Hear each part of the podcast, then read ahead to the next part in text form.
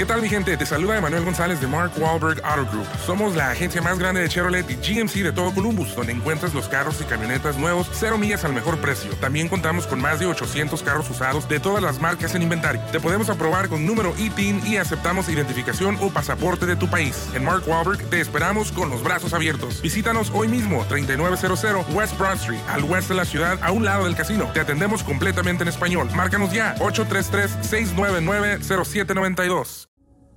Imagen Radio presenta Imagen Empresarial con Rodrigo Pacheco. Inteligencia de negocios.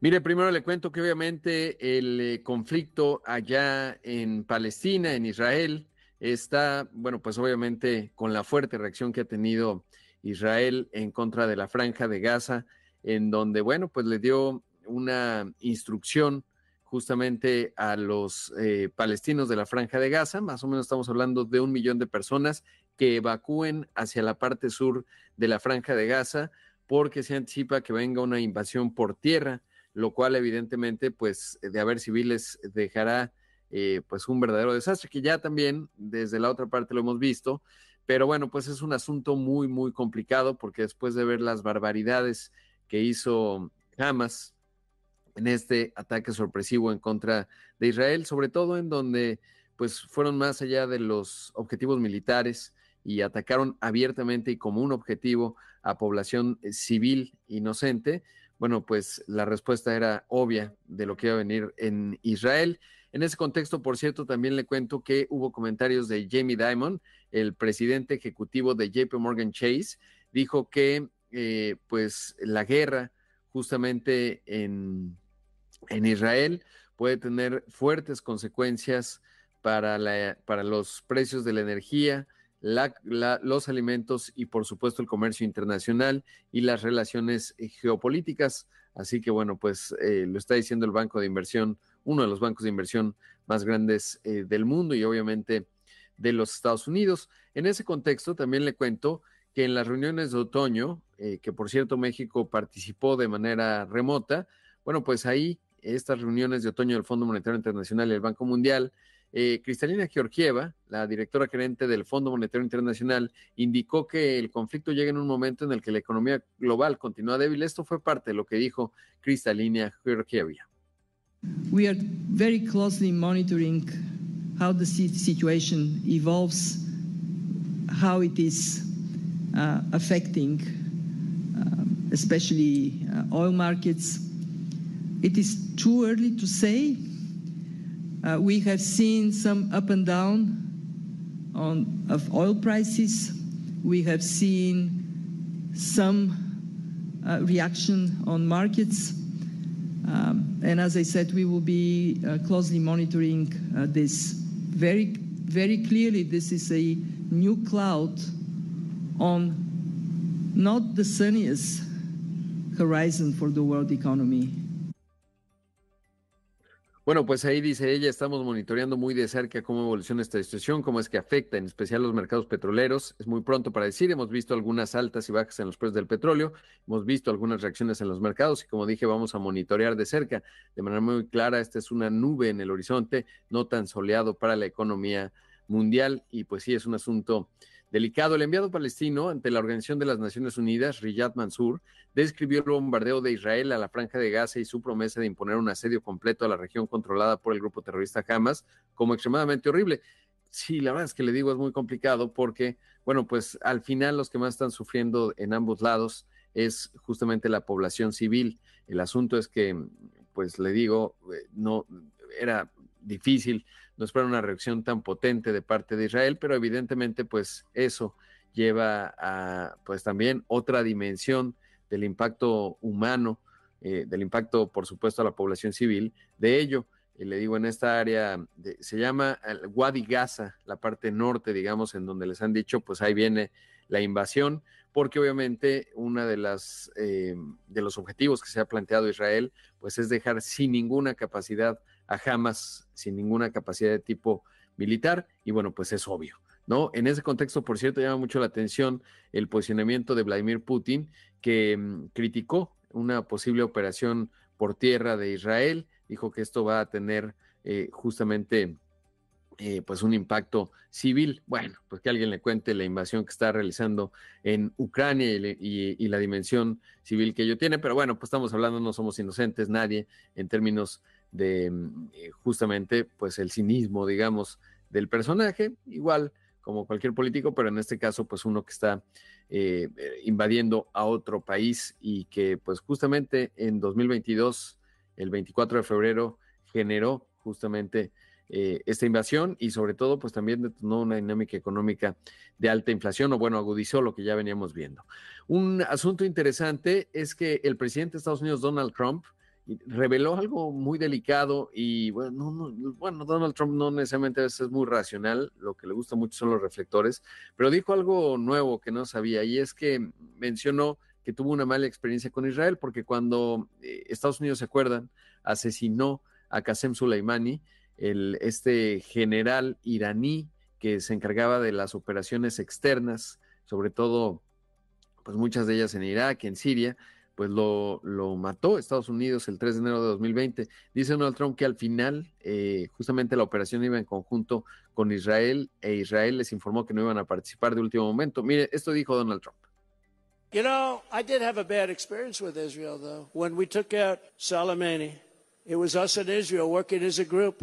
and we knew where he was. We knew how he was coming in. We knew the plane. We knew everything. We worked on it for weeks, for months actually, but we worked on it for weeks. And the night before, no, I, th- I don't think this has ever been told. They'll say, oh, it's classified information. Well, maybe it is, but I don't think so. Israel was going to do this with us, and it was being planned and working on it for months, and now we had everything all set to go. And the night before it happened, I got a call that Israel will not be participating in this attack. Bueno, pues muy interesante. Ahí dice que eh, una noche antes Israel les dijo que no iban a, participar en el ataque en contra del general Soleimani y eh, se echaron para atrás. Dice que habían trabajado durante mucho tiempo. La verdad no entiendo cuál es el, el objetivo de Donald Trump al hacer esta declaración. El, cabi, el cabildeo, el lobby de mm, Israel es muy poderoso allá en Estados Unidos, lo es en Florida, por ejemplo, que es un estado swing, evidentemente no son la mayoría, pero no es cosa menor y sobre todo en este momento, pues no, no le entiendo a la lógica de su, de su declaración, que evidentemente pues eh, va a generar un fuerte rechazo de, el cabildeo eh, justamente eh, israelí allá en Estados Unidos, que le digo es muy, pero muy potente, y bueno, a lo mejor en el cálculo eh, está más posicionado en el Partido Demócrata, pero bueno, pues la verdad es que no nos entienden mucho estas declaraciones, pero es información nueva, ¿no? Y eso pues no deja de ser importante. En otros temas le cuento que de acuerdo con las minutas de la última reunión de política monetaria del Banco de México, algunos de sus integrantes consideran que la, la ampliación del déficit fiscal propuesto para el próximo año podría representar presiones adicionales para la inflación que se está viviendo actualmente. Además, indicaron que estiman que la inflación eh, general logra ubicarse en la meta del 3% hasta el segundo trimestre de 2025 y no en el primero de ese año como se había anticipado anteriormente. La mayoría de los miembros eh, consideró que este ajuste se deriva de una mayor persistencia en el componente de servicios. Por otro lado, uno de los integrantes de la Junta del Banco Central destacó que la falta de sincronización entre la política fiscal expansiva y una política monetaria restrictiva implica estar atentos a que tengan que compensarse los posibles efectos que este estímulo pudiera tener en las presiones de la demanda agregada y la posibilidad de que la postura fiscal sea más duradera de lo anticipado. Si la reducción del balance proyectado para 2025 no es de la magnitud prevista, pues sí, eh, es uno de los comentarios que tiene el Banco de México. Evidentemente, pues se va ampliando, digamos, el horizonte de inflación y sobre todo, pues hay que ver lo que ya decía Jamie Dimon, las presiones que pueda generar el conflicto allá en Medio Oriente. Hablando de bancos centrales, le cuento que el Banco Central de Argentina subió abruptamente su tasa de interés en 15 puntos base para dejarla en 133%. Imagínense, la tasa de México es 11.25%, la de Argentina es 133%, y es que tiene una inflación pues prácticamente desbocada. La inflación a tasa anual se ubicó en 138% es la inflación más alta que enfrenta la Argentina desde los años 90. El tipo de cambio, el dólar se compra en la Argentina hasta 1.040 pesos por dólar. Es una verdadera desgracia lo que le ha ocurrido a ese país. Vamos, que ya va a las, a las elecciones, por cierto. Vamos a un corte. Esto es Imagen Empresarial. Regresamos en un momento con más.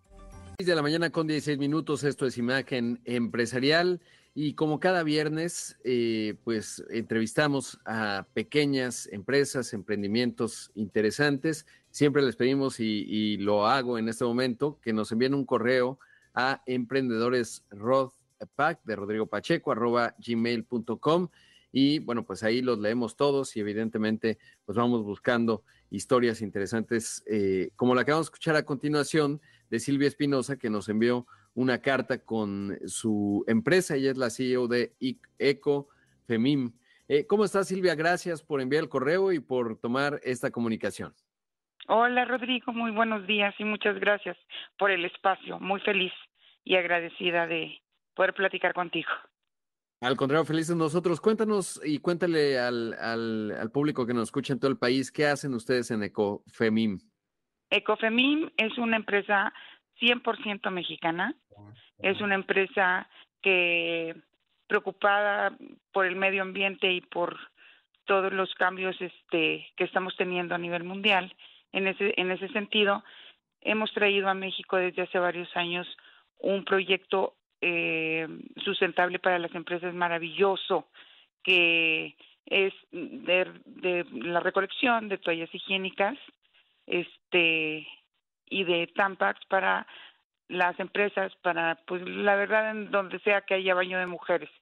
Y ampliando un poquito todo esto, este después de varios años hemos también eh, podido hacer los servicios y la recolección de lo que son pañales, este tanto para adultos como para menores y con esto de la pandemia que tuvimos hace poco, Empezamos también con el mismo proceso, que ahorita te lo explico con mayor detenimiento, este, de, de cubrebocas. Este, y, contentas de, dime. Claro, no, y tiene su complejidad, ¿no? Es decir, no es lo mismo, digamos, que otro elemento, digamos, que tirar papel bond, eh, estoy diciendo quizás algo muy simple, eh, pero justamente eh, cómo, cómo nace, digamos, de dónde nace la inquietud, identifican la necesidad y cómo ocurre el proceso. Si identificamos esta necesidad, obviamente eh, un grupo de mujeres empezamos por algo muy familiar, empezamos en el norte de la República y una vez que, que cerramos como todo este eh, proyecto ecológico, pues lo echamos a andar.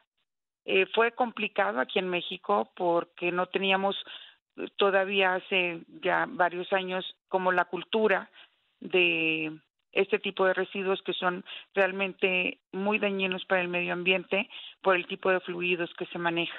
Entonces, el, el tener una planta donde se pueda hacer el proceso de este tipo de residuos que un problema muy, muy grande es que tardan alrededor de 500 años en degradarse. Entonces, con nuestro proceso, que es la parte final de todo este proyecto, tardan menos de dos años. Entonces, el impacto al medio ambiente es maravilloso, es grande para pues, nosotros y las futuras generaciones, ¿no? Claro. ¿Y cómo funciona el proceso? Bueno, el proceso es sencillo, este, primero nosotros colocamos lo que son las unidades higiénicas femeninas en los baños de las damas y estos llevan eh, un bactericida que no daña la capa de ozono y que ayuda a que este tipo de residuos ya no generen la bacteria. Este, una vez que se hace ese primer proceso, eh, lo, lo llevamos precisamente a la planta, lo, así hace la recolección, se lleva a la planta y ahí es donde realmente comienza la parte interesante de del proyecto. Eh, se meten en una máquina especial para poderlos primero eh, esterilizar por medio de vapor, porque estamos en contra de la utilización de, de, la incineración ¿no? de los gases que genera el medio ambiente, por medio de vapor, por medio de, de vapor, pues realmente no, no tenemos ese problema este hablando, hablando en parte, en la parte ecológica. Posteriormente se pulverizan, entonces quedan como confeti, y después, pues ya puedes, como ahí prácticamente termina el proceso porque son residuos especiales y y después ya se pueden llevar a un tiradero, a un relleno sanitario donde ya no contamina el resto de la basura, porque este es otro problema muy grande de este tipo de residuos. Mientras no sean tratados y sean llevados a un relleno sanitario, contaminan el resto de la basura por el fluido.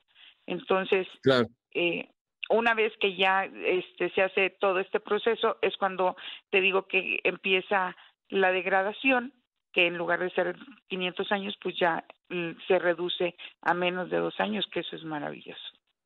Sin duda lo es.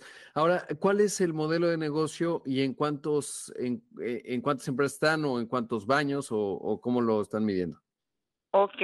Eh, nosotros, obviamente todas las empresas que estén comprometidas con el medio ambiente, nosotros, este, y ojalá y tuviéramos ahí, quisiera hacerte un pequeño comentario de que ojalá y el día de mañana también por medio de nuestro gobierno tuvieran este tipo de empresas que tienen esa eh, pues e, esa participación para, para tener un mejor aire el día de mañana, este, pudieran tener un incentivo fiscal también para este tipo de, de servicios implementados en sus empresas. Tenemos empresas importantes ya con nosotros, ya llevamos varios años, este, y, y conectando los contenedores que sean necesarios para cada área, tanto pública como, como privada este para poder conectar los contenedores.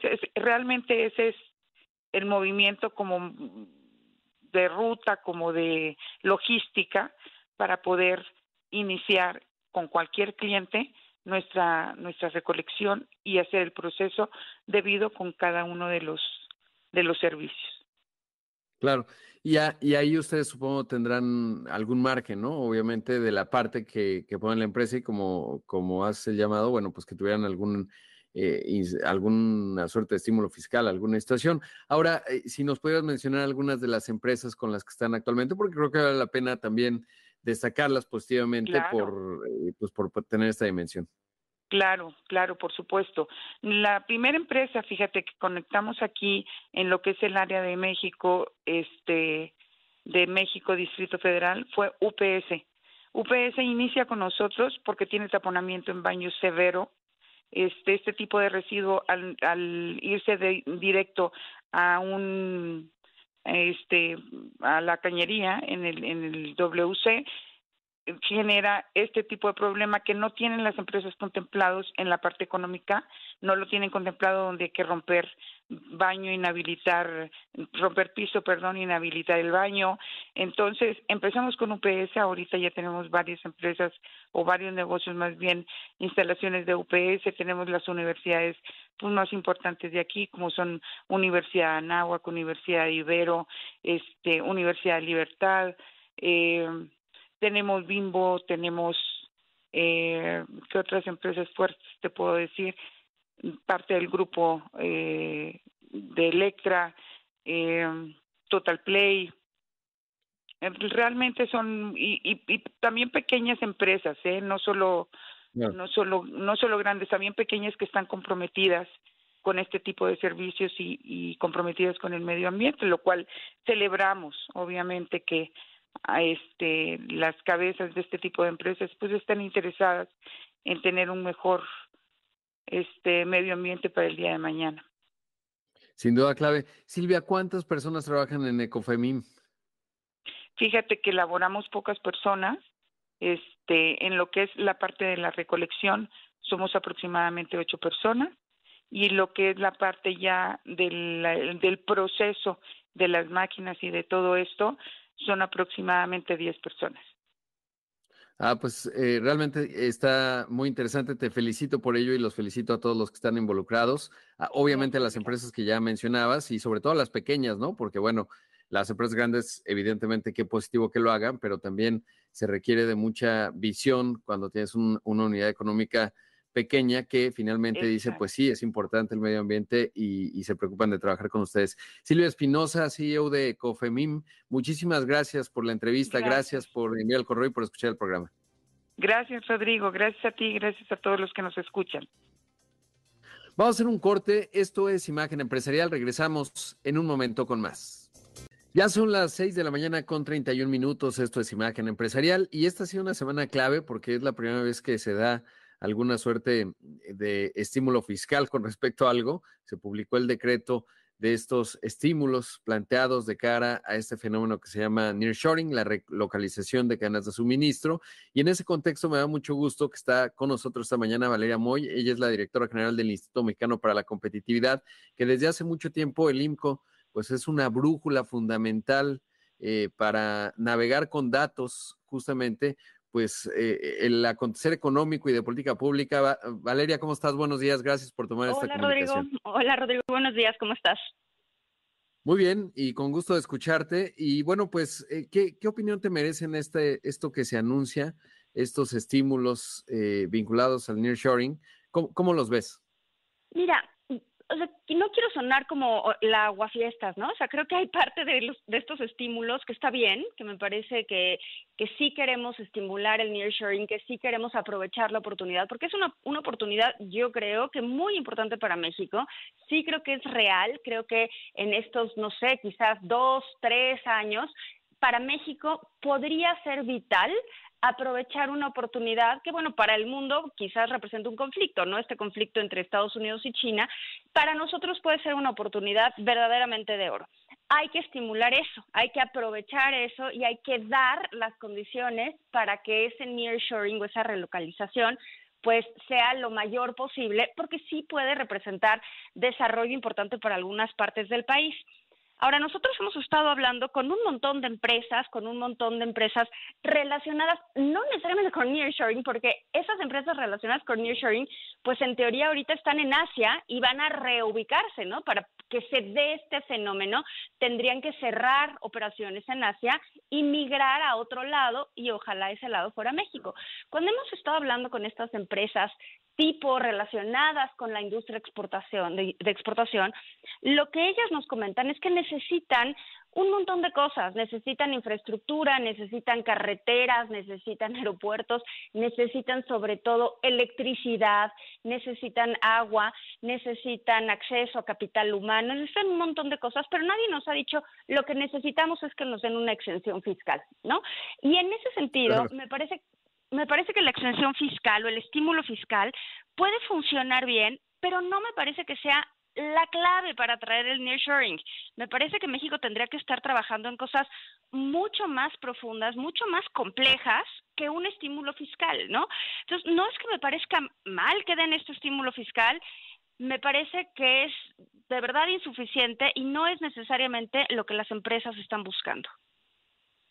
Claro, qué interesante eso que mencionas porque Sí, la parte fiscal no necesariamente. Digo, cuando se instala una planta grande, lo estamos viendo ahora en el corredor eh, transoceánico, pues sí que requieres desde el, la tierra, eh, quizás los impuestos, y así ocurre en todo el mundo, ¿no? Es práctica global claro. en cómo, incluso te acuerdas cuando Amazon estaba, eh, hizo un concurso para ver en dónde iba a poner sus cuarteles centrales y entonces cada estado de la Unión Americana y cada ciudad le decía, oye, pues acá no te vamos a cobrar el agua, ¿no? Aquí no te vamos a cobrar la tierra, etcétera. Y es importante, pero finalmente, y como lo mencionas, pues temas tan básicos como la seguridad, ¿no? Eh, recientemente que entrevistaba al presidente de Estelantes en México, decía, de la puerta de la planta para adentro no hay ningún problema en México, la sofisticación de la manufactura es muy potente, pero obviamente hay problemas de la puerta de la planta hacia afuera y creo que apuntas a un aspecto bien interesante y obvio lo de la electricidad, ¿no? Eh, que eso es uno de los diques, digamos, cuellos de botella que hoy están frenando eh, este fenómeno que está ocurriendo, sin duda, pero que finalmente pues sí se requieren otros componentes. Ahora, en la estructura digamos, del de, fiscal de lo que se está proponiendo eh, y, y, considerando lo que acabas de, mencionar, Valeria, eh, pues eh, básicamente hará la diferencia, es decir, ¿crees que esto detone un poco más de inversión o, o simplemente pues suena bien para los titulares, pero quizás no, no necesariamente va a hacer que alguien tome la decisión de invertir? Yo creo que no necesariamente va a ser que alguien tome la decisión de invertir, o sea, una deducción anticipada del de ISR, de, de, la inversión o una deducción anticipada de tus gastos de capacitación, que esa parte sí me parece interesante.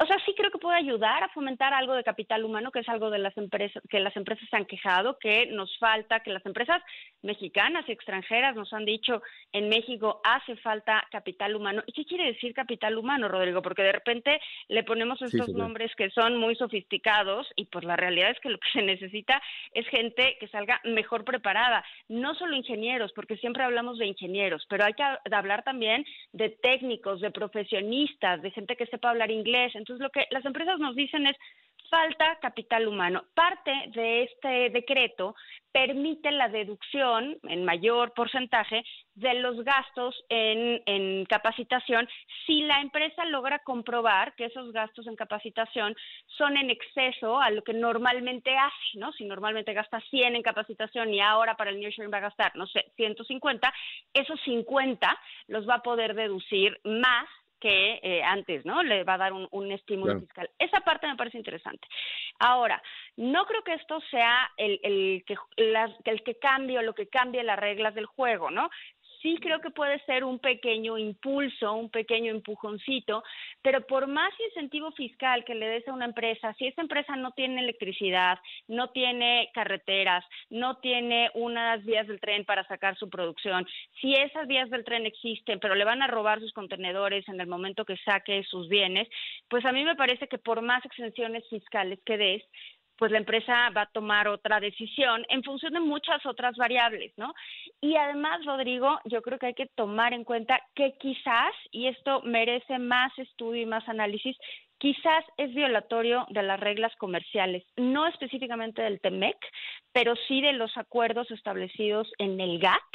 El artículo 1 del GATT dice que ningún país le puede dar a sus industrias ventajas especiales si son únicamente destinadas a la industria exportadora, porque eso funcionaría pues como competencia desleal. Entonces, hay que ver si esto que se está proponiendo en este decreto no es violatorio del acuerdo comercial que tenemos del GATT, de las reglas típicas establecidas y aplicables para todos los miembros de la Organización Mundial de Comercio y no nos metemos en broncas, ¿no? En broncas con nuestros principales socios comerciales porque nos podrían acusar de están dando ustedes incentivos desleales para nosotros. Entonces vamos a ver qué pasa. Te digo, no, no quiero sonar a que no me gusta, ¿no? Porque está bien que haya algún tipo de incentivo fiscal. No creo que sea necesariamente lo que, lo que las industrias están solicitando. Claro, o sea, sin duda es mejor que nada, ¿no? Y eh, ahí ya vamos bien, de tener nada de esto está bien, exacto. pero, pero no lo resuelve. Ahora, en esta parte que mencionabas, de repente, pues, ayer te escuchaba con la espléndida entrevista que te hizo mi amigo y colega Pascal Beltrán del Río, eh, y en esa parte eh, decía, bueno, no estoy seguro qué tan fácil será, por ejemplo, que si por primera vez México está tomando una actitud abiertamente pro negocios, digo, ha ocurrido, pero eh, en el contexto, digamos, de este fenómeno, y sobre todo cuando hemos visto, por ejemplo, el Chips Act de, Biden, ¿no? Que ha estimulado muy fuerte, justo incluso nosotros fuimos junto con Canadá un panel ahí con las reglas de origen, etcétera. Eh, y entonces me parece que lo más, digamos, el socio más importante, pues sí es Estados Unidos, hay algunas empresas europeas, muchas llegando de Asia, no estoy seguro si se si abrirían ese frente, ¿no? Porque de repente, pues, una economía tan potente como la de Estados Unidos o incluso la propia China, ¿no? Con los coches eléctricos, que finalmente, pues, también ha estimulado muy fuerte. Y realmente los mecanismos de la Organización Mundial del Comercio no han sido, digamos, son muy lentos, ¿no? Sí. No, yo lo sé, eh, estoy completamente de acuerdo contigo. Eh, y frente a la cantidad de recursos que pueden estar involucrados en este fenómeno de nearshoring, pues a lo mejor nadie quiere meterse en una bronca comercial si de todas maneras esto va a representar una oportunidad de negocio para todos, ¿no? Pero sí creo que a veces pensamos que México puede ser el único beneficiario del nearshoring, ¿no? O sea, sí tenemos una mirada muy al ombligo pensando que este fenómeno solo beneficia a México y no nos damos cuenta que estamos compitiendo con otros países para atraer esa inversión y el principal país contra el cual competimos para atraer esa inversión es Estados Unidos. Sin duda. Eh, Valeria, a hacer un corte, te pedía la bondad de tu tiempo para platicar un poquito más y, regresamos, pero tenemos un corte automatizado, así que volvemos en un momento. Son las 6 de la mañana con 45 minutos. Esto es Imagen Empresarial. Esta mañana está con nosotros Valeria Moy, directora general del IMCO, el Instituto Mexicano para la Competitividad, que por cierto en el IMCO tienen este dato del índice de complejidad económica, un concepto que me fascina, que pues lanzó Ricardo Hausman allá en la Universidad de Harvard y que es fundamental para entender con ese, porque ellos, la teoría es que eh, a mayor sofisticación, digamos, en lo que produce un país, pues evidentemente eh, más complejidad en ese proceso y a partir de ahí, por supuesto, no necesariamente hay tanta oferta, eso distingue a un país, pero el IMCO lo hace a través y en los estados, entonces es muy interesante porque ahí se ve, por ejemplo, si no mal recuerdo, Nuevo León es el estado que tiene mayor complejidad económica en México. Incluso en el Atlas Global de Complejidad Económica, eh, plantean el crecimiento económico hacia adelante y es bien interesante. Pero bueno, esa era una nota al margen, porque te quiero preguntar, Valeria, eh, ¿cómo, ¿cómo ves, digamos, el cierre de 2023 y cómo se va dibujando el 2024 en materia económica? Pues mira, yo creo que vamos a ver un 2023 mucho mejor de lo que esperábamos al inicio del año, ¿no? Yo todavía, o sea, y, y la verdad es que me encanta ver cuando reviso las expectativas que tenían todas las casas de bolsa, bancos, los especialistas sobre el crecimiento de la economía mexicana a principios de este año o a finales del pasado, que es cuando empiezan a generar sus expectativas, pues había unos, hay que recordar, por ejemplo, Banco of America traía una expectativa de menos punto ocho de crecimiento para la economía mexicana, ¿no? Poco a poco la fue subiendo, pero hoy todas las expectativas de crecimiento para este año están por arriba del 3%. Eh, me parece que vamos a terminar alrededor del 3.2 y ese dato me parece muy positivo. Ahora, me parece muy positivo en un entorno en el que estamos acostumbrados a no crecer o a crecer poco o a tener expectativas muy bajas de crecimiento. Por eso me parece positivo, pero también, pues considero que México es una economía emergente. México debería de estar creciendo, pues bajita la mano a estas tasas, pero siempre, Rodrigo. O sea, no debería de ser una cuestión que nos llame la atención como de, wow, finalmente crecimos al 3%. Debería de ser la norma, no la excepción. Entonces, me da mucho gusto que este año vayamos a crecer a esta tasa me parece que el año que entra creceremos, según lo que estamos viendo y lo que hemos leído, un poco menos que este 3% y dependerá de muchos factores.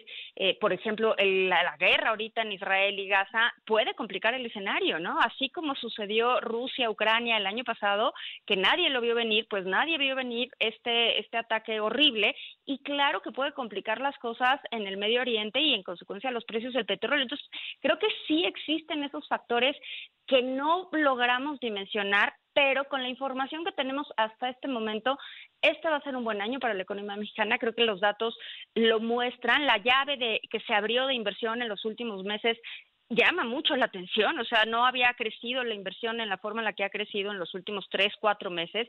El consumo si bien se desaceleró en septiembre, hemos visto datos de consumo impresionantes que además todos los vemos, o sea, es muy notorio ver el incremento en el consumo. Entonces, me parece que este año va a ser bueno en materia económica, muy bueno en materia económica, sobre todo saliendo pues de la crisis ocasionada por la pandemia. Entonces me parece que es un año bueno y me parece que el año que entra las cosas se empezarán otra vez a acomodar y en ese sentido pues van a regresar los problemas reales de la economía mexicana, que es la falta de infraestructura, la falta de acceso a energéticos, la falta de desarrollo en el sur y entonces pues vamos a tener que regresar a la misma conversación, Rodrigo, que hemos tenido hace mucho tiempo porque simplemente pues no resolvemos los problemas estructurales de México. Sin duda, un tema, y agregaría lo que mencionabas, creo que una parte importante, sí, qué bueno que, México ha tenido este crecimiento. Sin duda, el otro día que platicaba con Larry Rubin eh, en el programa, pues decía es que México es un coche que va a 70 kilómetros por hora, pero fácilmente podría ir a 120 kilómetros por hora. Es decir, no, no está fuera del escenario pensar que podríamos estar creciendo a tasas de 5%, pero influye mucho el año pasado, en octubre, Bloomberg, me acuerdo mucho, aquí lo, lo dije en estos micrófonos, eh, dijo, hay un 100% de posibilidad de que Estados Unidos entre en una recesión. Y afortunadamente no entró en una recesión y gracias a ello, en parte, México, el sector externo se ha visto dinamizado. Obviamente también hay el sector de los servicios impulsado, por supuesto, por el aumento en ingresos, en los salarios, etcétera, pero, pero sí también obviamente eh, eh, los, las proyecciones que, que, se hacían, lo que uno puede ver en la encuesta Citibanamex o en las del Banco de México, pues estaban vinculadas a que se veía un Estados Unidos pues, en recesión o con un crecimiento bastante débil. Valeria, como siempre, un gusto, te mando un gran abrazo. Muchas gracias por tomar la llamada y siempre atentos al INCO. Gracias, ahí escuchamos a Valeria Moy, la directora general del IMCO, el Instituto Mexicano de la Competitividad.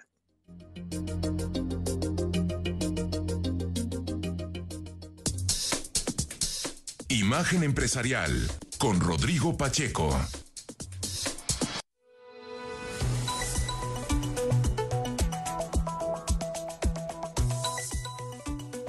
Mire, varios temas. Eh, le cuento que eh, justamente Google, pasando a otros temas, eh, pues de lo que es también uno de los elementos transversales de la economía que va a generar más cambios hacia adelante, que es la inteligencia artificial.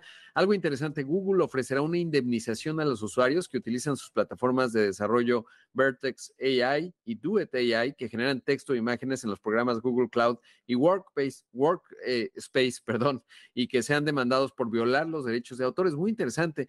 Lo anterior derivado de las acusaciones que han realizado diversos escritores, ilustradores y otros titulares por el uso de sus obras para entrenar a los temas de inteligencia artificial, a estos modelos de lenguaje natural con inteligencia artificial generativa como el ChatGPT.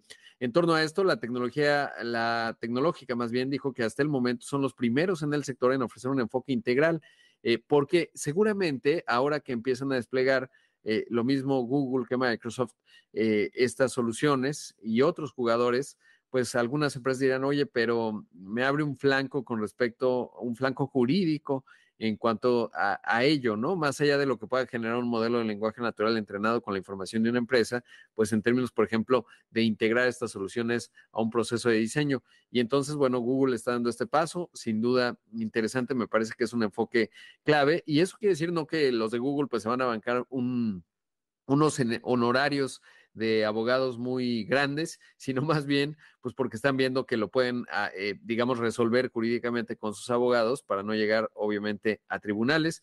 Pero eso, bueno, pues eso es interesante. Y hablando de ello, de acuerdo con Reuters, OpenAI, la creadora del ChatGPT, está preparándose para que el 6 de noviembre, durante la primera conferencia de desarrolladores de la compañía allá en San Francisco, estaría presentando actualizaciones justamente, con lo cual buscan abaratar y agilizar la creación de aplicaciones de software con base y vinculadas a sus modelos de inteligencia artificial. Es bien interesante porque obviamente el nombre del juego tiene que ver con desarrollar un ecosistema de desarrolladores, así como se ha mencionado que cuando lanzaron el ChatGPT el 30 de noviembre del año pasado, eh, fue un momento iPhone, pues una de las características que hizo iPhone y que están haciendo muchas empresas es generar un ecosistema de desarrolladores porque eso es lo que le da, digamos, tracción para que pueda seguir creciendo el modelo de negocio vinculado obviamente a la tecnología fundacional que tienen, que son estos modelos de lenguaje natural, esta tecnología específica, pero bueno, pues eso es lo que se está dando en esa materia. Rápido le cuento también que la Secretaría del Medio Ambiente y Recursos Naturales interpuso una demanda en contra del Grupo México por no remediar los daños que dejó el derrame de sulfato de cobre en el río Sonora en 2014. María Luisa Albores, titular de la Semanata, afirmó que el gobierno del presidente no acepta que el derrame no fue un accidente y acusó que se trató del peor desastre ambiental en la historia minera metálica de México. Es muy interesante estos tiempos, ¿no? Ayer que terminaba la mañanera, bueno, continuó justamente presentando todos los elementos que tiene la Secretaría del Medio Ambiente.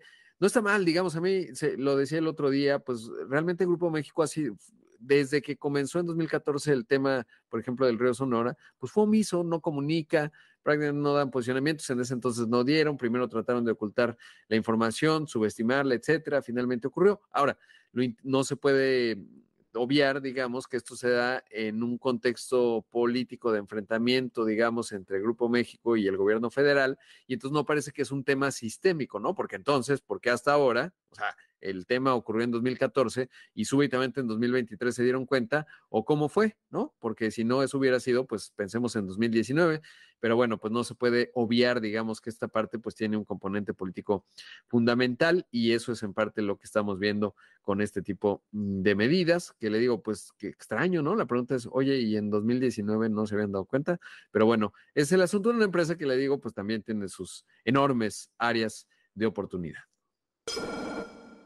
En otros temas le cuento que, de acuerdo con el Consejo Mexicano de Comercio Exterior Noreste, capítulo Laredo, el gobierno de Texas pidió que a partir de ahora se realicen inspecciones sobre la carga que cruza el puente Colombia, acá en Nuevo León. Es la conexión, digamos, que tiene Nuevo León con los Estados Unidos, con Texas.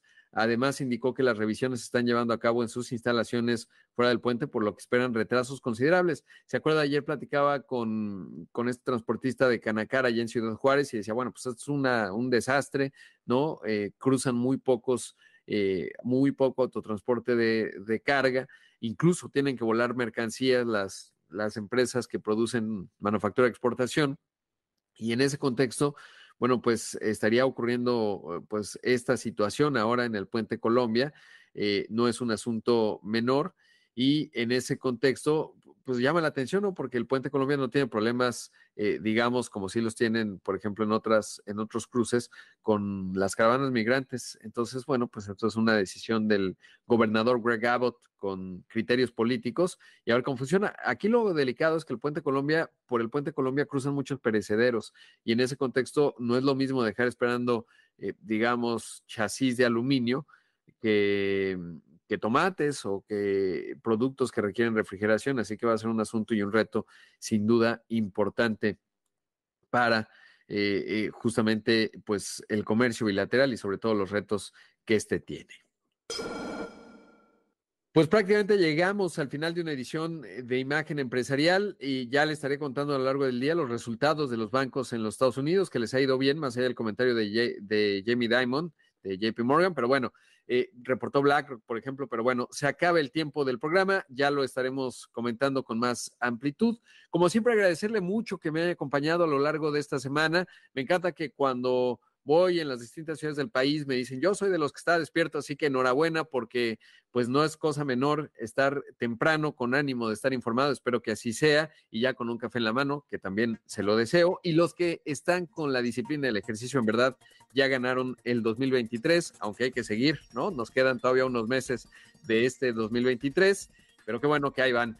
Eh, quédese con Pascal Beltrán del Río, que tiene mucha y útil información que usted necesita escuchar. Soy Rodrigo Pacheco, lo ven en los distintos espacios de Imagen Radio. Que tenga un excelente viernes, un gran fin de semana. Imagen Radio presentó Imagen Empresarial con Rodrigo Pacheco. Inteligencia de negocios.